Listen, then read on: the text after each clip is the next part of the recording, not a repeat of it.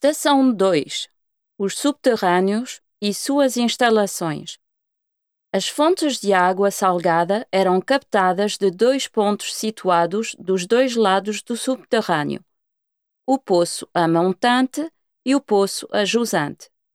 Uma galeria em forma de arco começou a uni-los a partir do século XIII. O conjunto total de galerias tinha 165 metros e foram reformados de tal forma que os subterrâneos atuais são em grande parte posteriores ao século XVII.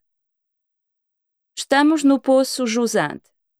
Foi aqui que apareceram as fontes de água salgada. Era necessário, primeiramente, de separar-se a água salgada da água doce, graças à utilização de reservatórios em madeira. As águas salgadas eram dirigidas para um coletor, as outras águas eram despejadas dentro de um canal chamado Sicon, para se reunirem no rio Furieuse.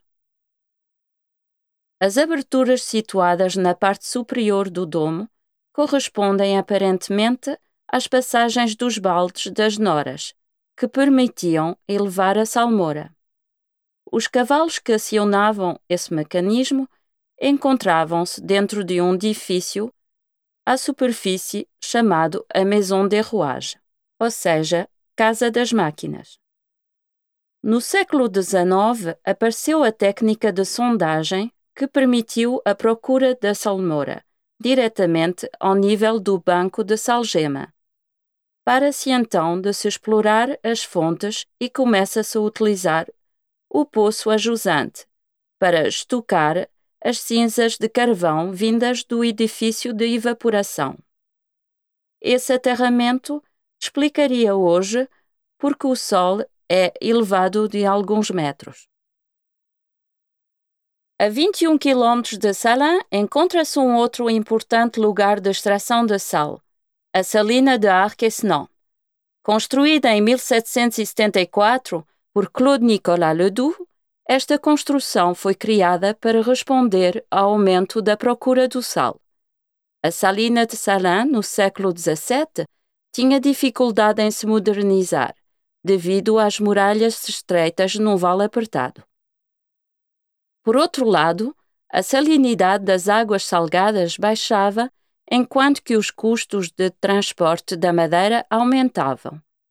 Parecia então mais fácil de transportar a salmoura até à floresta de Chaux que levar a madeira a Salin. Assim, entre as vilas de Arques e de Senon, vê-se nascer um novo lugar de produção de sal, com a salmoura fornecida por Salin.